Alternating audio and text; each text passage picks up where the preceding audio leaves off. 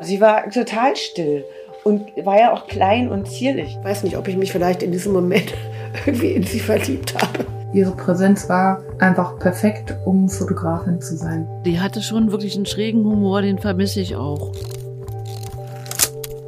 Das ist Sibylle Bergemann, die Frau hinter den Bildern. Mein Name ist Anne Waag. Folge 4 Reisen. Wie sich Sibylle Bergemann andere Länder erschloss, zu DDR-Zeiten und danach, als ihr die Welt buchstäblich offen stand. Ich wollte ja nicht sterben, bevor ich nicht in New York war. Und als Arno wiedergekommen ist, hat er ja leichtsinnig, also 79, war, hat er ja leichtsinnigerweise gesagt, da fahren wir hin. Das Thema Reisen oder das Nicht-Reisen können, über das Sibylle Bergemann hier im Jahr 2006 in einem Dokumentarfilm spricht, zieht sich durch ihre Biografie. Zeit ihres Lebens will sie andere Länder und Kulturen kennenlernen. Die Mauer, die Berlin und Deutschland und damit auch die Welt in Ost und West teilt, verhindert das lange Zeit.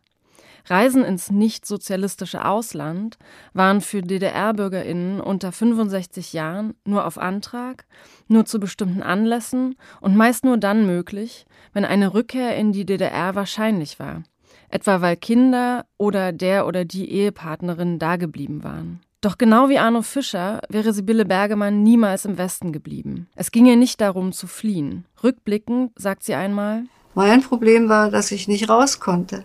Ich wollte, ich wollte reisen, ich wollte die Welt sehen. Das war mein, mein größtes Problem. Ich kann nicht schlafen, so formuliert sie das an anderer Stelle, wenn ich an all das denke, was ich fotografieren müsste.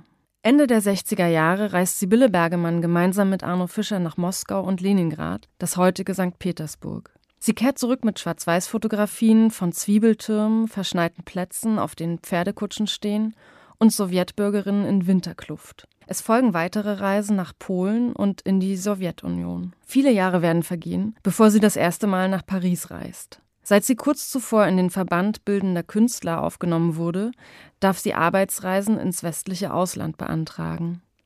Auch die Reisebedingungen für Künstlerinnen und Künstler sind inzwischen lockerer. Als ich das erste Mal nach Paris durfte, war ich 38. Ich habe ein Dreivierteljahr drum gekämpft und dann durfte ich fahren. Ohne Geld natürlich. Warum ausgerechnet Paris? Sibylle Bergemanns Freundin und Fotografinnenkollegen Ute Mahler zieht es im selben Jahr in die Stadt. Ich glaube, für, für Leute aus der DDR war Paris der Traum überhaupt, ja. Weil man muss, stellen Sie sich mal vor, Sie sind so, Sie sind, wie alt war ich damals? 30. Sie sind 30 und Sie wissen, Sie kommen erst mit 60 äh, dahin, ja. Also und dann, ja, dann wird das natürlich überhaupt die Traumstadt, ja. Gut, es hätte vielleicht auch Rom sein können, aber ich glaube, alle wollten nach Paris. Ja. Hm. Hat das auch mit fotografischen Vorbildern oder auch einfach nur Bildern zu tun? Hm. Ja, ich meine, woher kannte ich denn Paris? Ne? Aus Filmen, aus Liedern, Literatur. Mhm. Und das war schon alles toll, ja. Ich war neun Tage da und da war ich noch vier Tage krank, hatte eine doppelseitige Angina und es war schrecklich. Aber, aber es war trotzdem, äh, im Nachhinein, es war furchtbar. Ich habe mir wirklich, aber im Nachhinein habe ich äh, diese Enttäuschung, die dann die Stadt für mich hatte, ja, die war enttäuschend, äh, weil die so ganz anders war, als ich mir das vorgestellt habe. Das, so, ne? Also dieses Traumbild kann ja niemand, dem kann ja niemand was entgegensetzen, ne? auch keine Stadt. Ja, aber da habe ich dann äh, meine Kamera benutzt und habe das erste Mal so richtig Straßenfotografie gemacht. Auch Sibylle Bergermann fotografiert Menschen auf der Straße, in Parks und in Cafés. Besonders eindrucksvoll ist ein Bild, das sie von einer älteren Frau in einem dunkel verschatteten Restaurant macht. Die untere Hälfte des Fotos nimmt der Tresen ein, auf den Bergemann offenbar ihre Kamera platziert hat. An ihm sitzt eine in Wintergarderobe gehüllte Dame, vor sich zwei Gläser. Ihr gedankenversunkener, der Kamera abgewandter, vielleicht sogar desillusioniert wirkender Blick verrät, ihr ist nicht bewusst, dass sie soeben fotografiert wird. Vier weitere Jahre werden vergehen, bis Sibylle Bergemann, wie Arno Fischer es ihr versprochen hat, das erste Mal nach New York reisen darf. Das klappt nur, wenn sich in den Augen der DDR-Obrigkeit niemand in der Familie etwas zu Schulden kommen lässt. Vor allem Icke. Erinnert sich Bergemanns Tochter Frieda von Wild, damals 20 Jahre alt. Dass ich die Schnauze nicht so weit aufreiße, dass ich denen nicht die Beine weghaue. Ich war jung und rebellisch. So, und dann habe ich, aber gab es die Verabredung, dass sie zusammen nach New York wollen und dass ich bis dahin doch bitte, bitte, bitte versuche irgendwie nicht die Schnauze so weit aufzureißen. Hast du das verstanden? Ja, na klar. Natürlich. Jein. Jein. Also es gab ja diese eine Geschichte am 13. August, wann war es? 81, glaube ich. Wo wir so eine Idee hatten, was an eine Wand zu sprühen. Wir werden langsam sauer, 20 Jahre Mauer. Und ähm, ähm, ähm, ich hatte eine Idee, wie man es machen kann, wie man auch nicht erwischt wird oder so. Haben wir dann am Ende verworfen, weil das macht keinen Sinn. Irgendwie Zwei Freunde haben das aber trotzdem gemacht. Und dann standen die, also in der Nacht zum 13. August, und dann standen die am 13. August morgens bei mir vor der Tür und haben mich irgendwie verhaftet. Äh, Da die Polizei, Kripo. Den, also ich durfte mich dann, ich musste mich ja anziehen irgendwie. Und dann, also da war eine Frau auch dabei, die mich dann nicht mehr aus den Augen gelassen hat, also auch nicht mehr im Bad, nicht mehr aus den Augen gelassen hat. Und ich wusste, habe die ganze Zeit überlegt, wie kann ich dann, wenn die jetzt nach Hause, ich war alleine, die waren nicht da, wie kann ich denen dann jetzt zeigen, dass ich verhaftet bin? Ich, so, keine Ahnung. Also ich wusste nicht, was ich, weil ich hatte keine, keine Gelegenheit, irgendwas zu schreiben oder so. Und danach haben wir dann mit meiner Mutter verabredet, dass ich, wenn wieder sowas ist, ich den Zahnputzbecher umdrehe. Und dann war irgendwie, wenn sie nach Hause kam, ist sie seitdem immer erstmal ins Bad gucken, gucken gegangen, ob der Zahnputzbecher umgedreht ist. Trotz dieses Zwischenfalls, nachdem Frieda 24 Stunden später wieder freikommt, klappt die USA-Reise. Auch weil Arno Fischer ein paar seiner Kameras verkauft, um den Aufenthalt zu finanzieren. Und weil Frieda ihren Ausreiseantrag in den Westen erst nach der Reise stellt. Auch das war eine Abmachung. 1986 erscheint das Erinnerungsbuch Himmel, Hölle, Manhattan der Soziologin und Publizistin Irene Runge, das von Fotografien von Sibylle Bergemann begleitet wird. Obwohl Text und Bilder unabhängig voneinander entstanden sind, gleicht der erzählerische Ton von Himmel, Hölle, Manhattan dem offenen, oft verwunderten Blick Sibylle Bergemanns in ihren Fotografien von Schaufenstern, Straßenszenen und Hochhausschluchten. Irene Runge schreibt, New York riecht nach Essen. Nach Fleisch, nach Brot, nach chinesischen Köstlichkeiten, nach Fisch, je näher man an die Hafengegend kommt. Nach Parfümerie in den besseren Gegenden, nach Eis, Popcorn und frischen Salaten. Es stinkt nach Abgas und Abfall, wenn der Wind schlecht steht oder die Müllabfuhr streikt. Wenn man in Gegenden kommt, wo die Stadt ihre Pflichten nicht wahrnimmt und Berge von Tagesmüll sich über die Straßen verteilen. Am nächsten Buch arbeiten die Autorin und die Fotografin gemeinsam. Du sollst nicht immer Holland sagen, entsteht während eines längeren Niederlandeaufenthaltes Irene Runges, zu dem Sibylle Bergemann mehrmals hinzukommt und Momente fotografisch festhält. An einer Stelle heißt es im Buch, Sibylle ist hier auf Arbeit, wie wir unter uns sagen. Was sieht sie, was ich nicht sehe? Hunde, die zu fliegen scheinen, das Meer, das uns zu Füßen liegt, eine Promenade für alle. In den glasgeschützten Strandrestaurants sind kaum Gäste. Es ist zu kühl. Die Leute lachen ihr zu, sind freundlich. Sibylle fotografiert mit klammen Fingern. Dieses Festhalten der unzähligen Momente. Ich bin froh, dass alles an mir vorüberzieht. Meine Pflicht zur Erinnerung ist eine andere. Nicht so punktuell wie die ihre, nicht so exakt. Die Momente halten länger an und vermischen sich mit ihren Folgen. Irene Runge zitiert auch Arno Fischer, passenderweise zum Thema Reisen. Arno sagt, wer fährt, hat die Pflicht zu berichten, auch über die Sehnsucht, die alle haben, und über das geteilte Privileg des Reisens und dann über die Lust, wieder zurück zu sein, und über die Hoffnung, dass das für alle möglich sein wird. Ein Jahr später wird aus der Hoffnung Wirklichkeit. Die Mauer ist offen. Deutschland wird wieder vereinigt. Sibylle Bergemann ist 49 Jahre alt. Hatte sie politische Hoffnung? Am Anfang schon, klar. Wir haben große Party gemacht bei der ersten Wahl.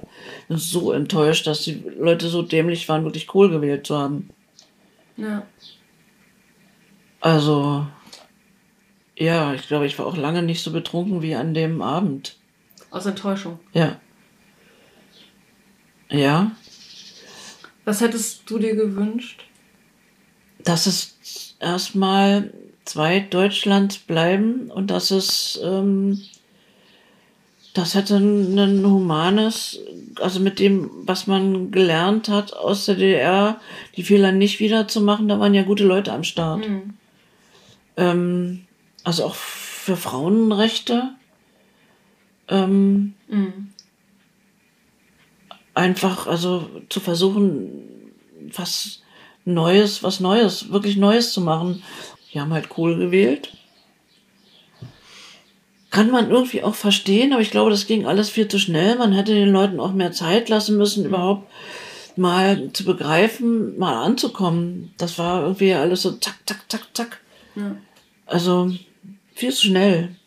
Um sich als Fotografin auf dem veränderten Markt behaupten zu können, gründet Sibylle Bergemann die Agentur Ostkreuz mit. Sie fotografiert weiter für die Mode- und Kulturzeitschrift Sibylle, die es bis 1995 geben wird, für den Stern und den Spiegel, die Zeit und das New York Times Magazine. Für ihre Reisen aber wird nicht so wichtig wie die Reportagezeitschrift Geo, die vor allem für ihre Fotostrecken bekannt ist.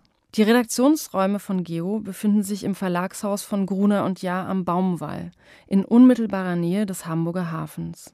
Die Bullaugen und Relinge des Hauses lassen an ein großes Schiff denken. Die vielen Fensterrahmen aus weiß gestrichenem Tropenholz an unbesorgtere Zeiten. Der Verlag befindet sich heute, nach seiner Fusion mit der RTL-Gruppe, mitten im Umzug. Das Gebäude ist längst verkauft. Ruth Eichhorn war viele Jahre lang Bildredakteurin bei dem Hamburger Magazin Geo.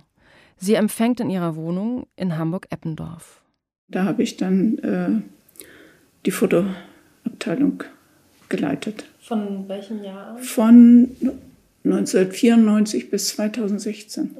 Das war die Hochzeit des Fotojournalismus. Wir hatten die fettesten Auflagen, Die fettesten von denen man heute, oh, die fettesten Budgets, die damit verbunden sind natürlich. Ne? Also das war schon super. Und wir haben Ausstellungen gemacht und Bücher gemacht und Was sie so als Budget eben hatten für so eine Senegal-Reise für zwei Damen. Wissen Sie, das Tolle ist, ich habe keine Ahnung. Dann hat es keine Rolle gespielt. Nee. Seit die Mauer nicht mehr ist, beobachtet Ruth Eichhorn die ostdeutsche Fotografinnen-Szene und betraut Ute Mahler, Werner Mahler, Harf Zimmermann und Harald Hauswald mit Aufträgen. Auch Sibylle Bergemanns Nummer hat sie in ihrem Telefonbuch. Zu DDR-Zeiten hat sie ungern Farbe fotografiert. Schwarz-Weiß galt ihr und vielen anderen als die künstlerischere, ernster zu nehmende Fotografie. Außerdem waren die damals erhältlichen Farbfilme von nur mäßiger Qualität. Ihre Vorbehalte hat Sibylle Bergemann inzwischen abgelegt. Irgendwann stand eben diese eine Geschichte an äh, über die Situation der Frauen im Jemen. Und äh, wir hatten uns in unseren Bildredaktionskonferenzen immer äh, besprochen, wen man es sein könnte für welche Geschichte. Und ich meine, das bot sich geradezu an, Sibylle Bergemann zu äh, nehmen. Also erstmal eine Frau, war klar, also musste. Und die Autorin war ja auch eine Frau. Äh, das musste sein, dann jemand, äh, der sehr diskret äh, weiß, sich sozusagen im Hintergrund zu halten. Und äh, das, wir hatten ja noch nie mit ihr gearbeitet, aber jede Begegnung sozusagen hat das bewiesen, dass sie sich sehr dezent verhält und im Hintergrund verhält und, und äh, liebenswürdig ist und äh, trotzdem versteht, ein Foto zu kreieren, ein Foto zu machen aus einer Situation. Und äh, hinzu kam, was ich reizvoll fand, sie hatte ja schon eine Karriere hinter sich, äh, sozusagen hinter der Mauer. Und diese Frauen in Ostdeutschland, die waren ja sehr selbstbewusst und Sibylle hat sie auch sehr selbstbewusst dargestellt. Die da hinzuschicken in ein fast verschlossenes Land, in eine fast verschlossene Welt, das fanden wir äh, reizvoll. Und so fährt Sibylle Bergemann im Jahr 1999 in den Jemen. Ein Land, geprägt von Wüstenklima und Lehmziegelarchitektur. Eines, in dem Frauen im öffentlichen Leben wenig sichtbar sind. Sobald Bergemann ihre Kamera hebt, verschwinden sie. Unter Schleiern, in Hauseingängen und schattigen Wohnungen.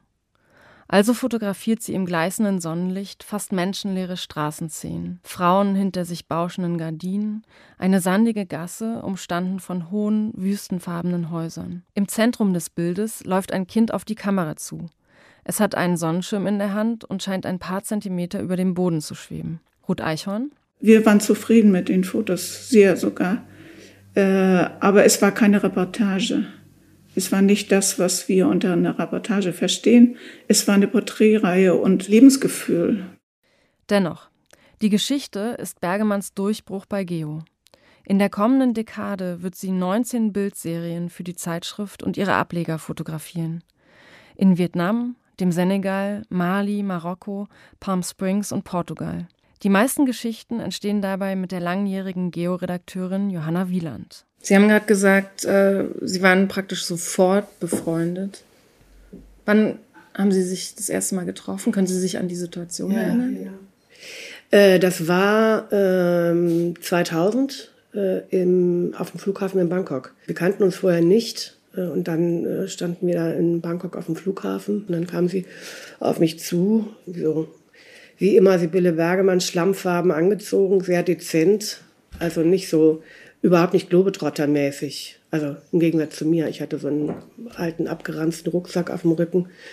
Und Sibylle kam da irgendwie mit dem, mit dem Koffer und sehr schön und elegant und dezent gekleidet. Ähm, das war ja so ein bisschen ihr Markenzeichen auch. Ne? Sie war irgendwie keine Globetrotterin, sie war so eine Dame auf Reisen. Sie ist eine Dame und sie ist C.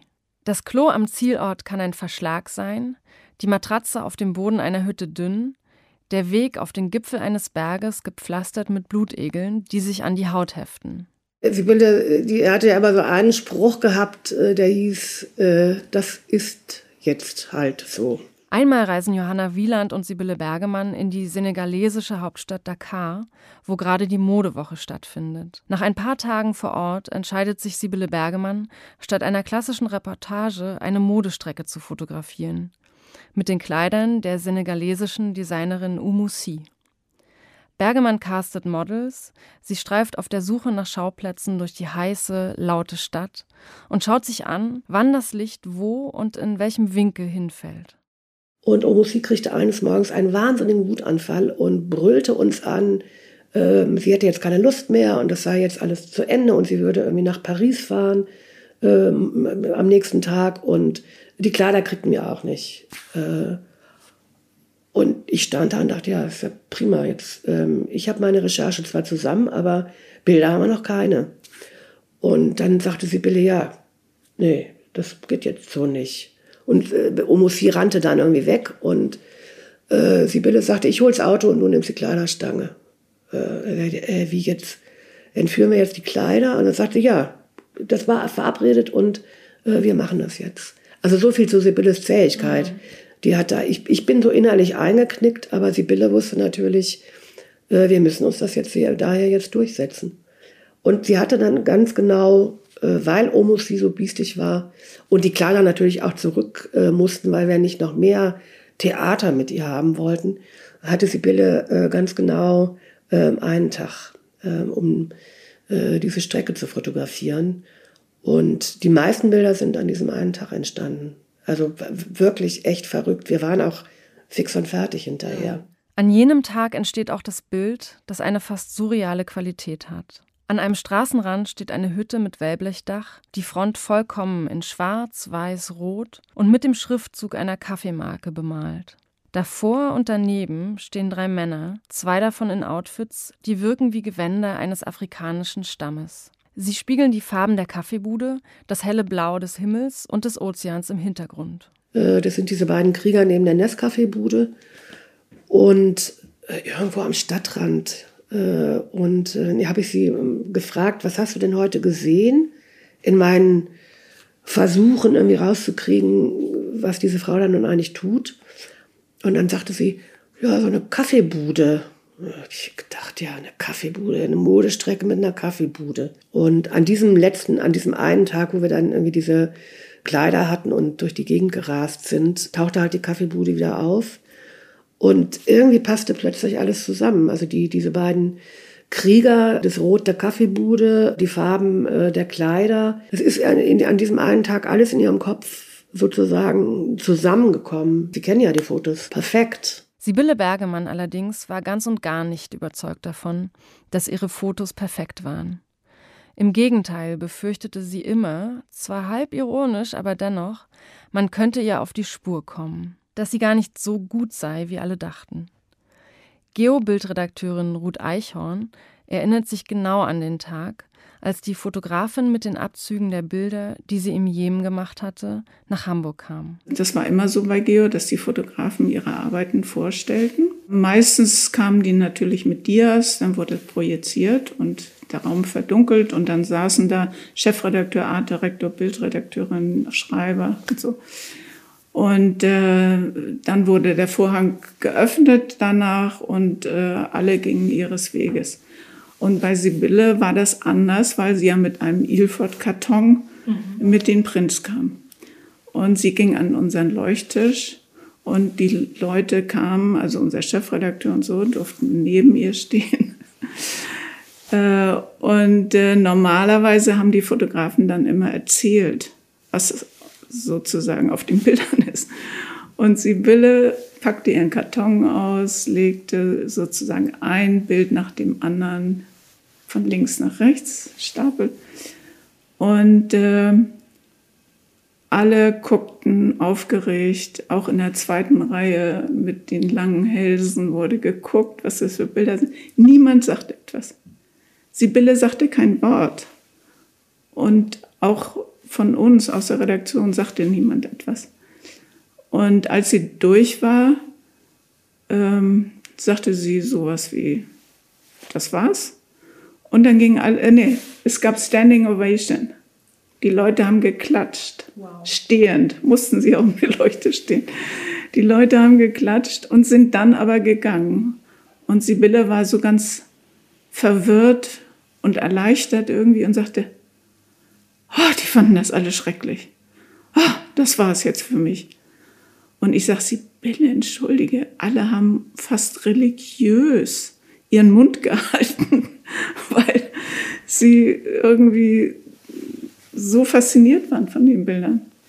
Äh, das war ein ziemlich großer Erfolg und äh, die, die Fotos sind bezaubernd. Und da war sie dann ganz erleichtert. Erleichtert, aber in der Folge nicht weniger umtriebig, wenn nicht sogar getrieben.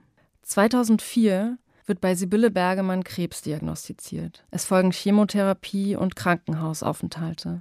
Ihre Arbeit und auch die Reisen setzt sie fast unvermindert fort. 2010 eröffnet, wiederum in Dakar, eine Ausstellung mit ihren Bildern.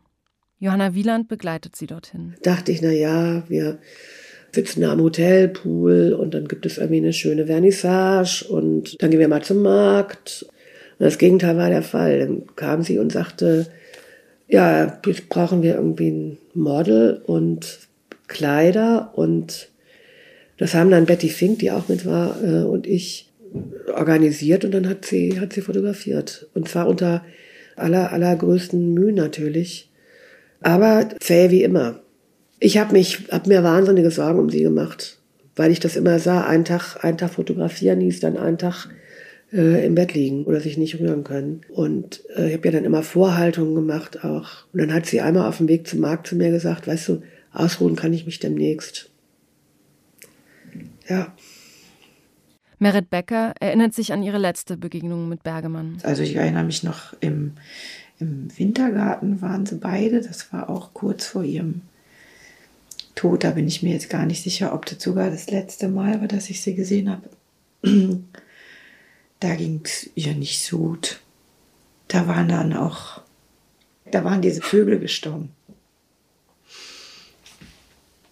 Das fand ich ziemlich schlimm. Sie hatte Vögel, ich war da nicht, aber in ihrem Häuschen hatte sie Vögel, lauter kleine Vögel in, einem, in einer Voliere und da ist irgendwie, glaube ich, ein Tier rein oder so und hat die alle platt gemacht. Die waren dann alle tot und das war kurz vor ihrem Tod und das fand ich.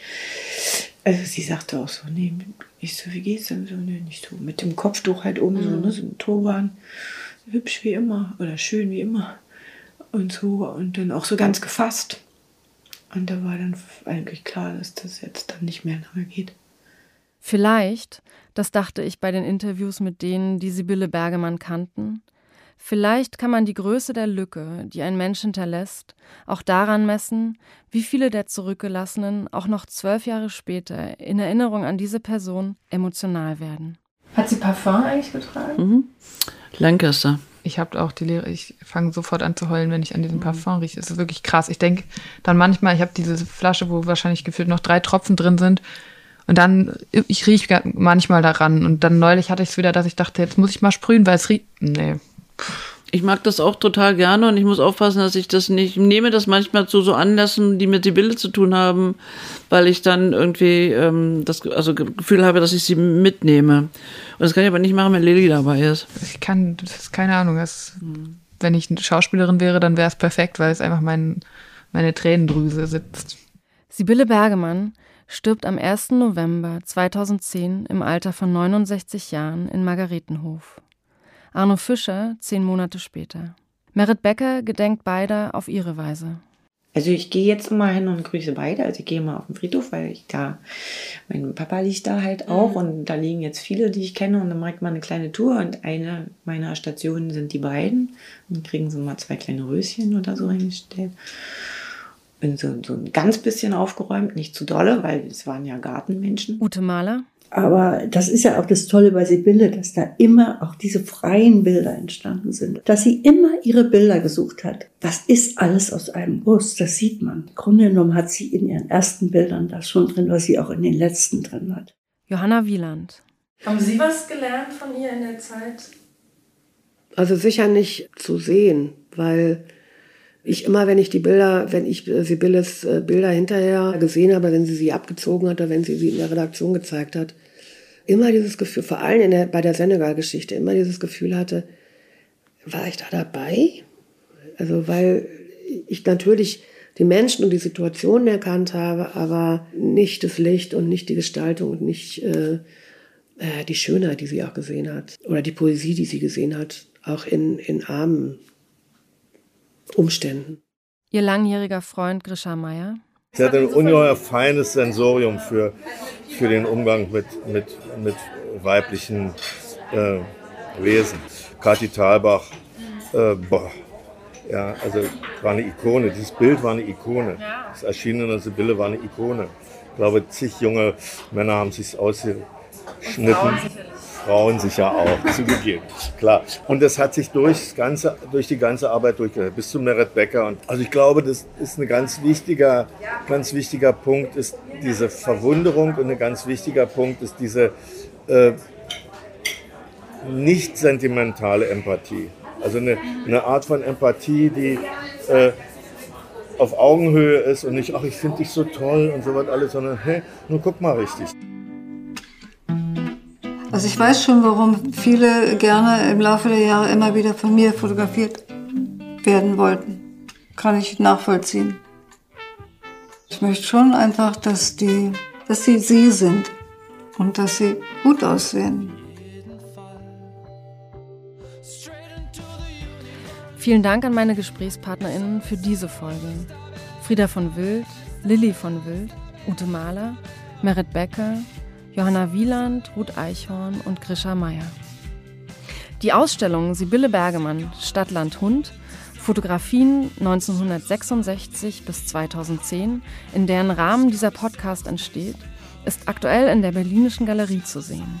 Auf der Website des Museums findet ihr bisher unveröffentlichtes Archivmaterial aus dem Umfeld Sibylle Bergemanns, eine Playlist, Videos und natürlich jede Menge Fotografien zu allen Folgen.